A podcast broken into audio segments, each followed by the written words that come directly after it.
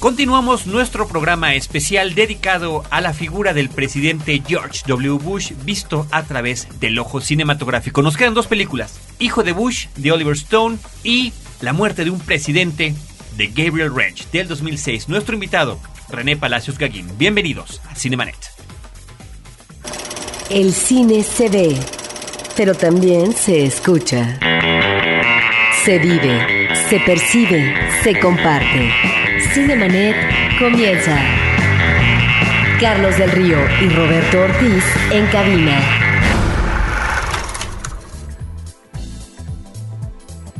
www.frecuenciacero.com.mx, nuestro portal principal con mucho contenido en podcast para ustedes, más de tres años trabajando, uno de los eh, proyectos pioneros del podcast en este país y que además, no nada más que seamos parte de este equipo de pioneros, sino que hemos tenido afortunadamente mucha continuidad en nuestro trabajo compartiéndolo con ustedes y sobre todo gracias a ustedes. Por una parte queremos comentarles que Cinemanet ya posee Facebook, así que lo invitamos a que busquen Cinemanet a través de su Facebook para que podamos también seguir estando en contacto y que los mantengamos informados de nuestro contenido en podcast. Yo soy Carlos del Río, les doy la más cordial bienvenida y saludo a Roberto Ortiz. Pues eh, qué bueno que de nuevo cuenta tenemos a René Palacios porque es uh, una clase, diríamos yo, de la que nos proporciona del manejo de la política, que es muy importante, porque una cosa es la ficción cinematográfica, uh -huh. otra cosa es la pretendida visión objetiva, ¿verdad?, eh, en el documental, y también el falso documental del cual comentaremos ahora. ¿Y qué tanto, verdad? ¿De qué manera hay estos vasos comunicantes entre esa realidad no política y lo que finalmente un filme trata de presentar al público con ciertos intereses. Y eso es lo que como cinéfilos agradecemos este contexto que nos brinda la presencia de René Palacios Gaguín. Él es licenciado en Relaciones Internacionales, académico de la Universidad Nacional Autónoma de México, comunicador, eh, compañero aquí de, de Frecuencia Cero y pues sobre todo experto en relaciones internacionales, que es lo que nos ha movido una vez más a invitarte y a platicar de esto. Bienvenido, René. Muchísimas gracias, Carlos. Honrado en estar nuevamente en esta cabina con ustedes. Pues vamos a abordar estas dos películas que nos faltan. Ya de alguna manera habíamos eh, mencionado algunos detalles en el programa anterior que habíamos dedicado a este personaje, pero vamos a continuar ahora con Death of a President 2006 de Gabriel Ranch. Un esfuerzo muy original, uno que seguramente llevó muchísimas horas en su realización, mucho ingenio, creatividad para presentarnos un falso documental que a todas luces si uno lo ve fuera de contexto pareciera que es real. Si alguien, si se destruye nuestra sociedad y alguien lo encuentra va a pensar que eso fue lo que pasó, de que George W. Bush fue asesinado y esto lo hace presentándonos por una parte imágenes de archivo, imágenes de noticias y por el otro falsas entrevistas a gente que supuestamente estaba involucrada con el servicio secreto y con la administración Bush, además por supuesto de un trabajo pues podríamos llamar casi impecable de edición digital de las imágenes. Sí, desde luego, ¿no? Es un trabajo remarcable, muy bien hecho, el esfuerzo de edición fue impresionante, ¿no? El, el, ver que son los personajes reales los que están pues hablando, ¿no? Y diciendo las cosas que sí, están la, la selección, la, la selección de los de la los, selección de los audios, de los, la selección de las imágenes y evidentemente descontextualizándolas y recontextualizándolas para uh -huh. que, que, estén acordes con lo que la historia está planteando. Lo ¿no? cual nos habla Roberto Ortiz del manejo de la información. Sí, en función, digamos, de una ficción. Sí, claro, claro, claro. Aquí, a diferencia de la película que comentamos en el episodio anterior, que es como omnicomprensiva, que tiene una cantidad de datos y de referencias que evidentemente pues es, es, muy difícil tratar en, en un tiempo tan corto, Aquí creo que los elementos son bastante más concretos, bastante más simples. Tienen que ver con el hecho de que, bueno, el presidente de Estados Unidos, George W. Bush, es asesinado al asistir a una conferencia de, economistas en Chicago. Hay una serie de, de, personas que están protestando afuera, en fin. Y, bueno, lo que llama la atención es la reacción de eh, las autoridades norteamericanas al hacer el esfuerzo por encontrar quién pudo haber sido el autor de, del asesinato y bueno, de los errores que justamente por los vicios que forman parte de la manera de operar las autoridades norteamericanas y los prejuicios que están presentes siempre, al menos desde el 11 de septiembre, pues van derivando en, pues, una consecuencia catastrófica. Ahora, aquí lo que me llama la atención en la primera parte que ustedes mencionan es efectivamente un trabajo ejemplar de reunir imágenes reales de archivo fílmico, las cuales solamente duran 10 minutos y lo demás es ficción. De tal manera que 10 minutos bastaron para un largometraje de más de una hora para que esos 10 minutos se conviertan en la parte medular que den la impresión al espectador de que lo que está viendo es cierto. Digo, el espectador por supuesto no es ingenuo porque tiene una información previa con respecto a que pues ese asesinato no se cometió.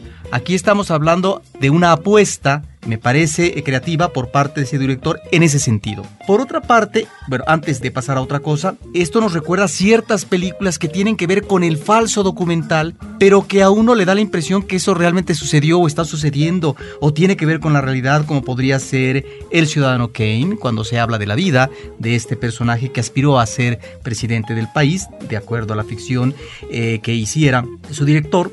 Está también la película de Selig, de, este estadounidense Woody Allen, en donde no uno piensa que lo que está viendo es cierto. Ahora, ¿a qué voy yo? A que esta película, ¿en qué contexto surge? Esta película se está refiriendo a un atentado de 2007 Estamos entonces ante eh, una situación en donde el presidente ya es cuestionado públicamente, donde hay manifestaciones, hay una manifestación que es real y que se graba y que tiene que ver precisamente con esa afrenta colectiva frente al Sheraton, donde va a dar un discurso en Chicago el presidente Bush. De tal manera que estamos ante un deterioro de una imagen presidencial sobre qué es lo que hubiera sucedido. Y aquí lo que me llama la atención es hasta qué punto realmente la película se torna realmente como una aportación o que puede ser definitiva en su planteamiento con todo lo que nos está manejando. Porque yo no veo al final si realmente eh, lo que vamos a ver es qué sucede con el relevo de poder del poder político a partir de su vicepresidente Cheney para pensar en qué es lo que viene a continuación en términos de la política que eh, Estados Unidos como manejo imperial va a darse. Digo, igual a lo mejor esto no es el propósito del director. Sin embargo, ahí está, yo creo, como, como uno de los elementos. Y lo otro que me parece que es donde más eh, se enfoca el director, que tiene que ver con estas investigaciones ante un crimen político, en donde lo que nos damos cuenta es que finalmente estas investigaciones están de alguna manera amañadas porque se tiene que buscar, como efectivamente se hace, porque es la responsabilidad, pero finalmente se encuentra y se presenta tal vez a un chivo expiatorio. Eso me parece que es muy interesante porque de alguna manera esta historia tendría como antecedente el asesinato de otro presidente que es Kennedy. ¿Hasta qué punto las investigaciones se aproximan a encontrar al culpable o los verdaderos culpables o simple y sencillamente es en función de los intereses que en ese momento convienen a la real política para tener culpables ad hoc. Yo diría de entrada que, vamos, comparar la muerte del presidente George W. Bush planteada en este falso documental como cierta con la muerte del presidente Kennedy, diríamos, no, no sería del todo factible porque en el primer caso, como la película lo muestra, es una acción más bien este, no concertada, ¿no? Es una acción que al final se, se revela como de, de, de un actor individual Mientras que, bueno, si bien no se ha podido llegar a una conclusión cierta de lo que sucedió con la muerte del presidente Kennedy, lo, más probable es que haya sido producto de un complot, ¿no?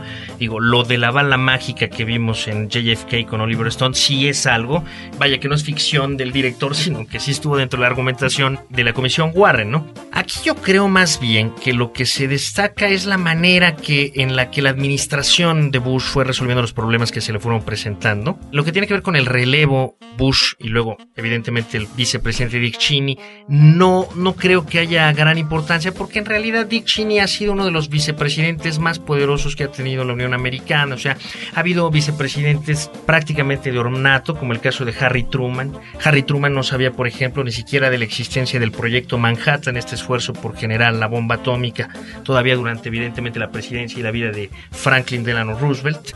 Cuando él le toca como vicepresidente asumir tras la muerte de Roosevelt es cuando se medio comienza a enterar A diferencia de este caso, el caso de Cheney es muy distinto. Cheney era parte del equipo de trabajo de, George Bush padre, había sido su secretario de defensa, fue eh, anteriormente el encargado pues de la oficina de, de, la Casa Blanca durante el gobierno del presidente Gerald Ford y era un vicepresidente muy activo, era un vicepresidente que tenía ideas muy concretas, ideas diríamos de esta corriente que se conoce como del neoconservadurismo norteamericano, que pone muy muy fuerte en la necesidad de acción unilateral por parte de Estados Unidos y que al interior del gabinete de George W. Bush estaba apoyada mayoritariamente pues por personajes como Condoleezza Rice, Paul Wolfowitz, el propio secretario de la Defensa Donald Rumsfeld. Entonces, el cambio diríamos Cheney, Bush no iba a representar un cambio real en los destinos de la política norteamericana porque diríamos que George Bush hijo le hacía muchísimo caso a Richard Cheney, un vicepresidente que tenía muchísima influencia en la administración. Ahora, por otro lado, y vuelvo a un ejemplo que mencioné hablando de una de las otras películas que hemos tratado en esta aproximación a la, la manera que el cine ha visto a George W. Bush, se acordarán de un momento en el que, dentro de la ficción de la película, el ya presidente Cheney, tras la muerte de Bush, le habla a uno de los investigadores y le dice, oye, quisiera que pusiera mucha atención en lo que está pasando con Siria, ¿no? Si cooperan o no cooperan, eh, en fin. Y el investigador le dice, señor presidente, no tenemos ningún elemento que nos lleve hacia la posibilidad de que haya sido de Siria el origen, o haya estado en Siria el origen del atentado contra el presidente Bush. Y el vicepresidente, el ya presidente Cheney ah. le dice, yo lo sé, lo sé, pero ponga mucha atención en eso, ¿no? Entonces, yo me imagino que exactamente eso sucedió con las famosas armas de destrucción masiva que iban a estar en, en Irak. O sea, Bush hijo decía, bueno, Saddam quiso matar a mi padre porque realmente hubo un atentado contra George Bush padre cuando fue a Kuwait a celebrar diríamos un año después, el triunfo de la coalición internacional en la guerra del Golfo, en la que esta coalición de la ONU elimina o, de alguna forma desaloja las fuerzas iraquíes de Kuwait, si hay un intento por terminar con la vida de George Bush padre, que es descubierto a tiempo y que tenía detrás a las fuerzas de inteligencia iraquíes. Entonces, pues, tienes ya al presidente con la idea de que pues, Saddam quiso matar a su papá. En segundo lugar, el recuerdo de que en algún momento utilizó armas químicas, biológicas contra los, los kurdos que, tienen pretensiones independentistas en el norte de Irak. Y por otro lado, el antecedente de que en algún momento Irak eh, desarrolló o intentó desarrollar armamento nuclear estratégico eh, y que, bueno, de alguna forma ese plan fue interrumpido por un ataque de la Fuerza Aérea Israelí que, que destruyó los reactores los Irak Unidos en los 80 Entonces, el presidente ya trae la idea de que seguramente hay armas de destrucción masiva. Es como una convicción que tiene, que no le consta, pero la tiene. Y el mensaje. es paranoia? No, no necesariamente es paranoia. No necesariamente es paranoia, yo diría es tener una sensibilidad sobre la posible existencia de una amenaza con base en algunos elementos vagos. Ahora, de ese punto a pasar a convertir elementos vagos en certezas absolutas, en inteligencia dura, ahí es donde ya hay dos tipos de personas, los que hacen las cosas bien y los que hacen estupidez y media. Y creo que en el caso de George W. Bush nos encontramos en el segundo caso. Entonces fue presionando a su personal para que le dijeran lo que quería oír. Y ahí fue, diríamos, lo que explicó la escalada contra Irak y que derivó en el fiasco de que no encontraron ningún arma de destrucción masiva, lo cual nos lleva a la conclusión de que a la sociedad norteamericana se le buscó movilizarla utilizando ese argumento central argumento que después resulta que fue una mentira. Y volvemos a la otra película, porque justamente por haber sido una mentira es que hay alguien que eh, de pronto tiene esa necesidad, ese impulso de terminar con la vida del presidente justamente porque obligó a su hijo a dar la vida en una guerra que estaba basada en información falsa.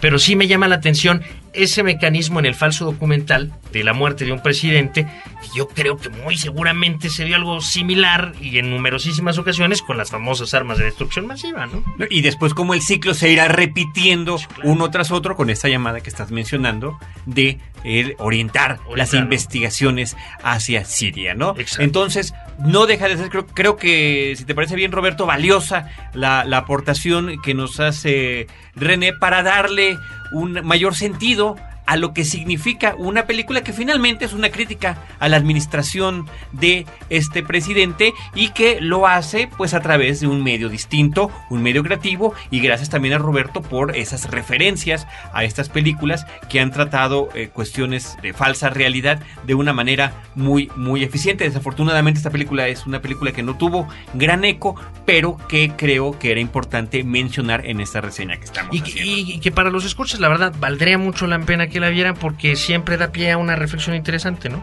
Y pues la, la, la realización a mí me parece que es bastante bien lograda. Bastante correcta. Pues ahí está Death of a President del 2006 de Gabriel Range. Vamos a hacer nuestro corte para llegar a la segunda y última parte de este episodio y de este par de episodios con la película W, Hijo de Bush de Oliver Stone. Regresamos a Cinemanet. Cinemanet está de intermedio. Regresamos en un instante. CMYK presenta la tercera convocatoria internacional de Los Leones no son como los pintan. Realiza un video de máximo 30 segundos que haga conciencia sobre la educación en México. La técnica es libre. Animación, slide de fotos, corto, lo que tú quieras. Lo que tú quieras. Consulta las bases en www.losleonesnosoncomolospintan.com. Hay miles de dólares en premios. CMYK invita. Ahora, diseñar y hospedar su página web será cosa de niños. En tan solo cinco pasos, hágalo usted mismo sin ser un experto en Internet. Ingrese a suempresa.com y active ahora mismo su plan. Suempresa.com, líder de web hosting en México. Si eres de los que disfruta el vino pero no quieres preocuparte por sus complejidades, no te pierdas a Juan Sotres en Vino para Principiantes, el podcast de Frecuencia Cero. www.vinoparaprincipiantes.com Porque todo lo demás es solo comentario.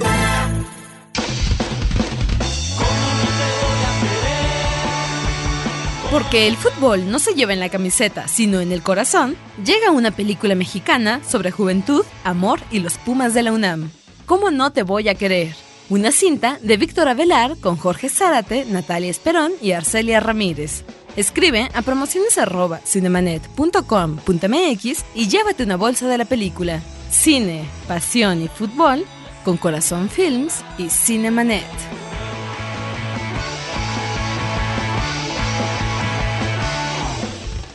Cinemanet. Enos aquí que continúa nuestra plática con René Palacios Gallina acerca de George Bush, eh, visto por el ojo cinematográfico. Y bueno, antes de, pasar a W, había unos datos que, que, en el corte fueron saliendo y creo que son importantes. Primero, en las transmisiones que ha habido en televisión de este documental, cuando la gente le va cambiando, hay testimonios cercanos que nos comentan que, que pues gente de la tercera edad decía, oye, efectivamente llamaba a sus familiares, ¿no? Este murió Bush, algo le pasó, sin saber que estaban viendo este trabajo de ficción disfrazado de documental y la otra, este dato que nos dabas Roberto, de que cuando está en la película Cheney hablando de la muerte de W. Bush, pues en realidad se tomó de cuando él estuvo en los funerales de Ronald Reagan y entonces únicamente hay un cambio de toma por ahí para que no se escuche la palabra del nombre del presidente y, que continúe y que nos dé esta certeza de que son los verdaderos actores políticos los que están actuando, entre comillas, en este falso documental. Así que, bueno, interesante este trabajo. Ahora sí, vámonos con la película W. En México se llamó Hijo de Bush, de Oliver Stone, que tuvo una fría recepción en la taquilla en Estados Unidos, una fría recepción con la crítica, una prácticamente nula presencia eh, del público cuando se exhibió aquí en nuestro país. Parte lo atribuyo a este título que en México nos hiciera pensar que se trata de una comedia cuando no lo es. Y eh, yo creo que el principal defecto de la película no está en su manufactura, ni en sus actuaciones, ni en su perspectiva, sino en que simplemente llegó demasiado tarde. El trabajo de Josh Brolin interpretando a George W. Bush me parece verdaderamente sobresaliente, sobre todo que después de prácticamente dos periodos gubernamentales, casi ocho años de presidencia de George Bush, pues sabemos que en Estados Unidos es una costumbre casi obligatoria que los programas de comedia se hagan parodias de los personajes políticos y bueno, estaba estudiadísimo, además de que el propio Bush lo facilitaba burlarse de él, que viéramos tantas imitaciones muy bien logradas, muy bien caracterizadas. Entonces, ¿cómo lograr hacer una eh, personificación de un presidente en una película que es un drama para que no parezca una caricatura, ¿no? Que creo que en el caso de Bush, Josh Brolin lo logra muy, muy eficientemente. Habrá que decir que también el resto de los actores están, eh, son afortunados en su selección. Yo mencionaría a Jeffrey Wright como Colin Powell, a Richard Dreyfuss, bueno, grandísimo como Dick Cheney, y a James Cromwell, magnánimo como George Bush padre. A Roberto creo que eh, en particular Sandy Newton como Condoleezza Rice no te gustó mucho, recuerdo cuando comentamos esta película de estreno, pero me parece que esta es mi perspectiva, que en el caso de ella sí era una suerte de caricatura. Lo que pasa es que yo divido, eh, una es la caracterización excepcional, ¿no? Del actor principal como George Bush, y la otra es, pero ahí ya depende de cómo el director está enfocando sus baterías en cuanto a el manejo, el desenvolvimiento eh, de los políticos que corresponden al gabinete de Bush. Y ahí es donde me parece que se le pasa la mano a Oliver Stone y que maneja un trazo grueso como de caricatura, en donde si bien es cierto están seguramente elementos que tienen que ver con un tipo de carácter, de personalidad y de desenvolvimiento en las reuniones con el presidente, etcétera, eh, se queda en eso, tal vez, no sé si sea intencional en la caricatura. Ahora, debemos de abonar no a favor del director, pero sí en cuanto a los resultados de la cinta, porque por ahí creo que hay situaciones endebles, en que esta película le urgía a Oliver Stone presentarla al momento, digamos, de las elecciones y que pudieran tener una influencia, un eco. Es lo mismo también que por su parte eh, Michael Moore estaba eh, considerando es un documental eh, cuando las elecciones con George Bush. De tal manera que ahí está también lo que es la consideración de los cineastas que saben a ciencia cierta que una película no va a transformar la conciencia de un pueblo en términos electorales, pero que puede, digamos, tener una influencia o puede incentivar más bien al potencial electorado. Entonces, tal vez a eso se deba que la película no tiene un buen acabado del todo y que creo que haya algunas inconsistencias y eso se nota a veces en algunas escenas, se nota en la puesta en imágenes, pero finalmente es nuevamente un trabajo de Oliver Stone en donde creo que no tiene eh, a veces el rigor que sí encontramos en películas anteriores referidas a otros presidentes, en el caso del asesinato de Kennedy o en el caso de Nixon, ¿no? Y que a veces eh, se queda en un manejo muy ligero en el trazo y que bueno, eso también tiene que ver con, yo no sé si la carga tan grande que está teniendo cuando de repente eh, maneja también una película kilométrica sobre eh, Fidel Castro o próximamente el proyecto con Hugo Chávez. Finalmente son también las apuestas de la política por parte de Oliver Stone a mí me, surge una pregunta, no sé cómo lo tomen ustedes, pero probablemente hay aspectos de la película de Oliver Stone que están como que demasiado caricaturizados. Probablemente te haya parecido así, según entendí, Robert. Exacto, justo a los que se refiere. Yo, yo, lo, yo lo que diría es, sería un verdadero reto, creo yo, personificar a George W. Bush sin caricaturizarlo, porque... De Pero él no lo vi como caricatura. Entonces yo creo que fue un acierto el director, porque francamente yo viendo aspectos de la realidad de George W. Bush, vaya, no es algo que uno pueda intentar caricaturizar. Él en sí mismo es una caricatura, ¿no? él, él, mismo es una mofa viviente de sí mismo. Porque hay imágenes incluso de, él mismo en, en, otras cintas que realmente, bueno, se pregunta uno cómo el, pueblo norteamericano fue capaz de elegir y, y de reelegir alguien que claramente no tenía, diríamos, la capacidad suficiente para, para, estar en ese cargo. Y creo que esto que estás comentando es una cosa que queda bien registrada en la película de Stone, en lo que tiene que ver con los antecedentes de Junior, literalmente como le llamaríamos aquí en México, a este hijo de un ricachón tejano que después fue un prominente político, gobernador y presidente de los Estados Unidos y que hacía lo que se le venía en gana, ¿no? Y que además estaba ahí formándose con los que ya se consideraban la crema innata del futuro de la política y de la economía de este país. Entonces me parece que este proceso además accidentado, donde además una parte importante de la película es la relación de animadversión con su padre, que creo que está bien caracterizada porque al que estaban formando para ser el próximo gran político Era de la a familia era a Jeb. Claro. Y de repente este se va revelando y va demostrando este apego del que hacías referencia en el programa pasado que tenía con la gente por mostrarse con esa naturalidad. Y que finalmente fue la clave de su éxito, ¿no? Pero no el conocimiento, no la formación. es No, decir, no, no. el estar en una re- responsabilidad de tan, de tan alto nivel con la presidencia de Estados Unidos, vaya, no puede cir- circunscribirse únicamente a tener carisma, buena voluntad, buenos deseos. Yo pienso que, caray, son un país de más de 300 millones de habitantes. Digo, caray, ese alguien que los ha de dirigir cuatro años o tal vez ocho años, pues tiene que ser una persona excepcional, ¿no?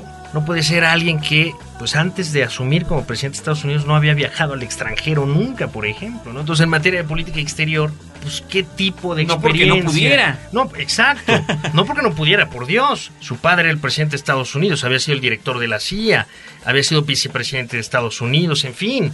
Es una falta de interés que es muy respetable, pero que al final del día no constituye un perfil que te dé elementos para entender lo que sucede en, en- en el mundo, ¿no? Y vemos los resultados, yo creo que claramente en, en La los historia, como siempre, el tiempo, el Eh, tiempo da la el razón. el tiempo termina dando la razón. Ahora, hay que decir, el padre no tiene gran cosa que ver con el hijo, ¿no? O sea, George Bush, el que no pudo reelegirse, curiosamente, porque uno pensaría que el buen presidente es el que se reelige Mm, y el malet es el que no logra reelegirse, pero en realidad aquí no. O sea, él tuvo una gestión aceptable y tuvo un gran éxito que fue la guerra del Golfo, en donde de alguna forma revirtió la invasión iraquí a Kuwait con una coalición diplomáticamente construida y que terminó como un gran éxito. Éxito que sin embargo no fue suficiente para lograr la reelección misma que perdió con William Clinton. Y, que en esta película, ese momento que se presenta como muy personal en la casa de los Bush, cuando están esperando los resultados, es verdaderamente impactante y uno se siente, no te diré como parte de la familia, pero cerca de ese círculo social y cuál es el sentido de pesadez después de una derrota de ese tamaño, sobre todo habiendo teniendo lo que ellos consideran grandes logros políticos. Grandes logros que dice cómo duele perder, ¿no? El personaje de, de W. James Eh, Cromwell, extraordinario. Ahí yo añadiría la Del papá, frase, como la- papá. La, frase que, que surgió entre algunos asesores de la campaña de William Clinton. Hay que decir aquí rápidamente que William Clinton obtuvo relativamente fácil la candidatura demócrata a la presidencia porque cuando venía la etapa de definición de candidatos George Bush se veía tan fuerte que realmente era desperdiciar capital político en intentar contender con él. ¿Por qué? Después del triunfo de la guerra del Golfo, en fin, era casi segura la reelección del presidente. Entonces el candidato demócrata, vaya, los grandes personajes de, del Partido Demócrata no, no, No se querían no quemar. se querían quemar, entonces no le entraron a la carrera por la candidatura. Y de ahí que surge la oportunidad de que este joven gobernador de Arkansas pues luchara y eventualmente consiguiera la candidatura presidencial, pero que pues bueno, no, no tenía como que mayor posibilidad frente a un presidente que había sido exitoso, que ganó una guerra, pero bueno, vinieron problemas económicos que al final del día sabemos que en los norteamericanos y probablemente en el resto de, los ciudadanos de las democracias modernas es un elemento mucho más importante que es justamente el aspecto económico. ¿no? La afectación crisis- al bolsillo. la afectación al bolsillo, una crisis económica, y surge esta frase de It's the economy stupid, ¿no? Así como diciéndole, no te hagas bolas, no te, no es cosa de política internacional, sino es la economía lo que va a terminar definiendo quién gana esta elección, y que al final de cuentas termina siendo Bill Clinton. Su hijo, que no tiene que ver, insisto, nada con Herbert Bush, el padre, pues el 41, que pues sí, bueno, de una experiencia muy limitada, de una capacidad muy limitada, él sí logra, curiosa y eh, paradójicamente, reelegirse y ser presidente durante ocho años a diferencia de su padre. Ahora, ¿qué es lo que me llama la atención de la película? Yo decía que me convence el personaje de Bush en cuanto a la caracterización que se hace de él.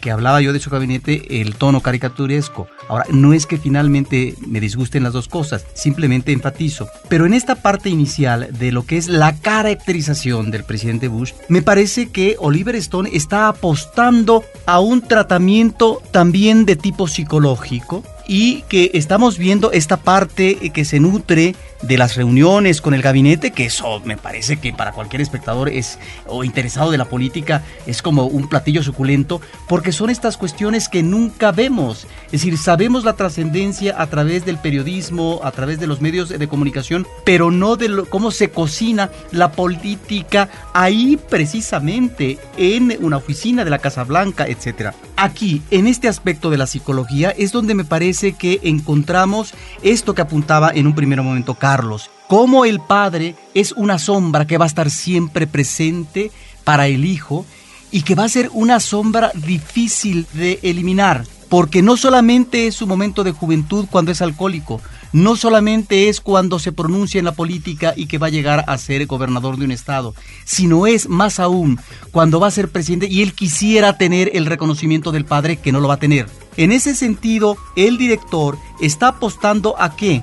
A lo que ya también en las obras de teatro Shakespeare lo plantea, por ejemplo específicamente en el caso de Enrique IV, cuando el príncipe Hal está, digamos, ya a punto de ocupar el trono, él está con la idea de que va a tener la aprobación del padre, ¿sí? De tal manera que un referente que tiene que ver con siglos anteriores, nos está remitiendo a un drama de la vida política estadounidense que tiene que ver con un padre presidente y con un hijo que también se vuelve presidente. Ahí es donde creo que encontramos lo más logrado de la película. Me parece que es lo más llamativo y sobre todo ver este comportamiento de un presidente que a final de cuentas uno como espectador y tú ya lo dijiste, uno se interroga constantemente cómo es posible que el pueblo estadounidense una y otra vez, primera ocasión y segunda ocasión, haya elegido a un imbécil como presidente. Eso es lo que nos queda como impresión de espectadores. Pero por otro lado también está el gabinete y en donde cuando uno, aún con ese trazo grueso, uno diría, bueno, pues realmente no podía ser de otra manera la política exterior y el manejo de la guerra si en realidad está rodeado el presidente de una bola de bribones, en donde los intereses políticos y económicos están muy bien definidos. Indudablemente, aquí cuando decía Carlos, hablando de, los géneros de las películas de las que hemos hablado, que decía, bueno, evidentemente documental, eh, falso documental los y, formatos. y ficción, los formatos, yo, yo diría ficción, pero ficción informada o, o ficción documentada, por así decirlo así. En el caso de la relación de George Bush padre 41 y, y Bush hijo 43 seguramente bueno Oliver Stone tendrá alguna fuente pero yo no conozco alguna investigación seria con ello no quiero decir que sea falsa eh, la- el planteamiento de, de Oliver Stone, Oliver No- Stone te refieres, vaya. Sí. no sé cuánta imaginación le haya puesto a esa situación Pero además es válida la libertad. Ah, no, es totalmente válida. en este caso, ¿no? Pero cuando decía eh, ficción documentada, me refiero a que sí conozco literatura y bastante que avala perfectamente bien esa dinámica que tú mencionabas de las reuniones de gabinete. O sea, tanto en lenguaje, tanto en capacidad de incidencia, por ejemplo, del vicepresidente Cheney, que vemos que en algún momento le dice, me gustaría que me llamaras Mr. President, ¿no? Sí, sí. No, no. O sea, ahí de alguna forma... ¿Y se qué le da- dice Vice? Le dice Vice, sí, así, sí, todo sí. informal. Todo informal. Vice. ¿Qué onda, Entonces? En ese momento... O la influencia que tiene sobre el presidente cuando está hablando de la chuga que está comiendo. Desde luego. Entonces ahí es, es curioso, porque el presidente se da su lugar, pero en los hechos Chini le de alguna forma le impone todas las, las medidas que considera pertinentes. Y no sucede algo muy diferente con los demás integrantes del gabinete del primer círculo.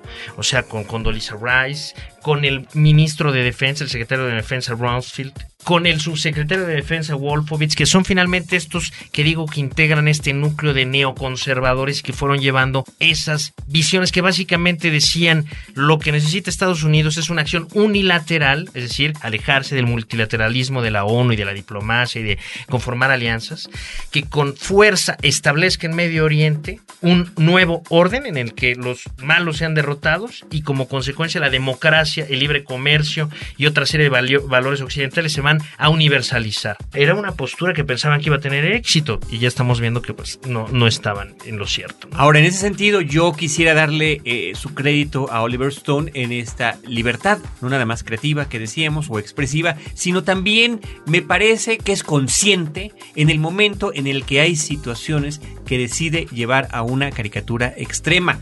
Y en ese sentido, estas reuniones de gabinete cuando están decidiendo quién invadir, bueno, no puede uno más que pensar en el Doctor Strangelove de Stanley Kubrick cuando están tomando este tipo de decisiones.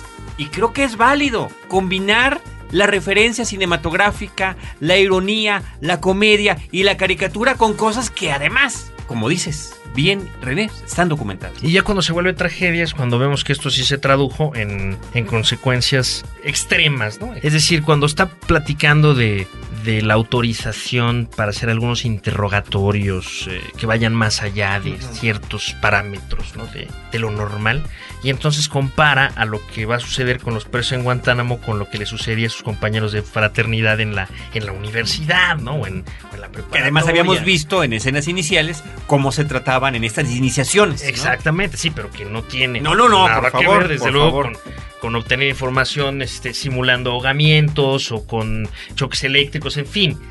La manera de trivializar cosas tan serias, ¿no? Y me parece que sí, eso obedece a la falta de formación y de estatura del, del presidente Bush. Ahora, yo sí diría una cosa. En las tres películas hemos visto de alguna u otra manera, directa e indirectamente, de manera explícita e implícita, una crítica muy fuerte a la política de George W. Bush en los cuatro años que estuvo al frente de la administración norteamericana. En los ocho años. Se habla- en, lo- en los ocho Bueno, años. no, en algunos casos eran en los cuatro porque apenas estaban en el primer Eh, periodo. Exacto, el de eh, Fahrenheit, pero bueno, al fin, en el, el total del tiempo, que me parece que en ningún caso es en el total del tiempo, porque las tres se estrenaron antes de que dejara la, Claro, la Casa Blanca. inclusive de que hubiera elecciones. Exactamente. Entonces, lo que sí es, insisto, hay que tener presente que es la sociedad la que está detrás también en alguna medida. Es decir, si hay un margen de engaño a la sociedad, pero también hay un margen de responsabilidad de la sociedad. Con esto no quiero decir que pensemos que los norteamericanos son pues una bola de granujas o de irresponsables como podemos verlo al observar a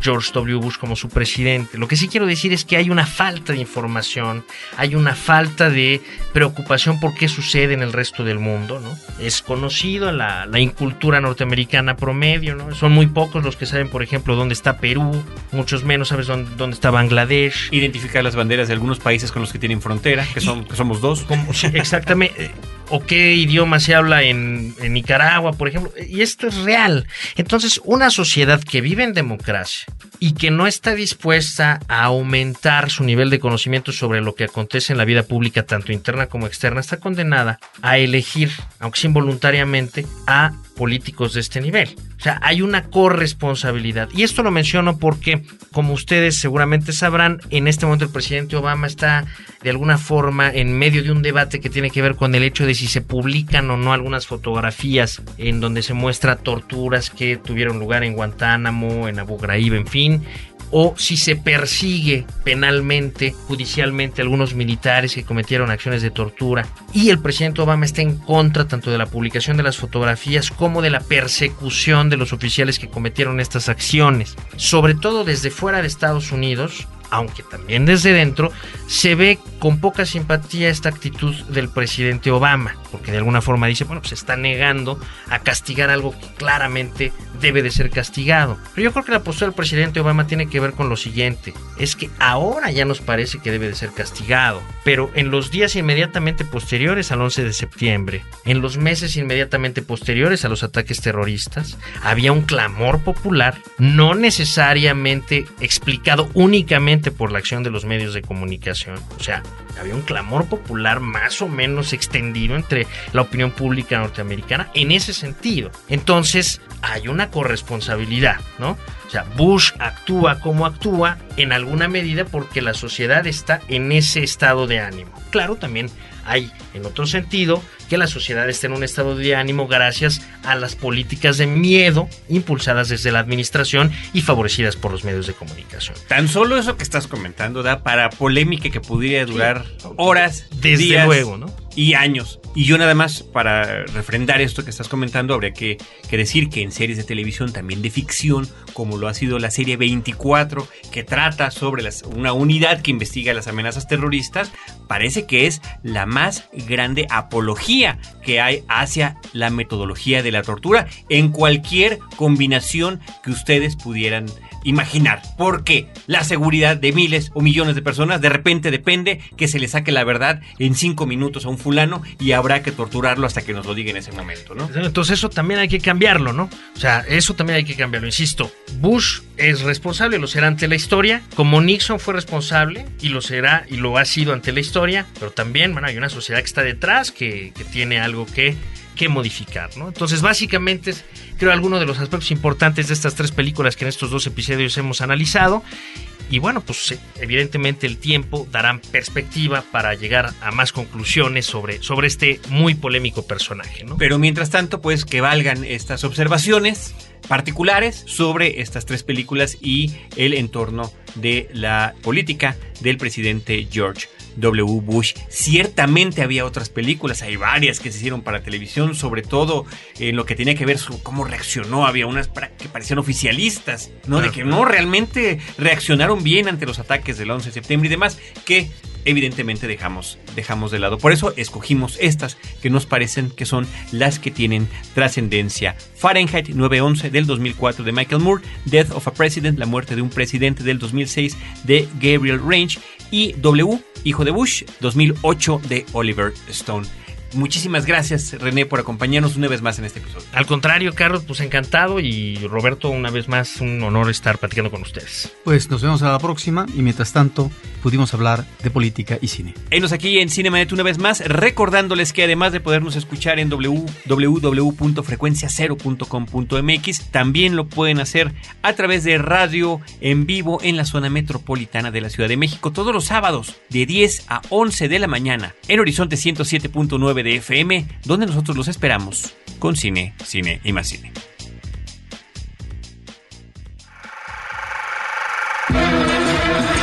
Cinemanet termina por hoy. Más cine en Cinemanet. Frecuencia Cero, Digital Media Network, www.frecuenciacero.com.mx. Pioneros del podcast en México.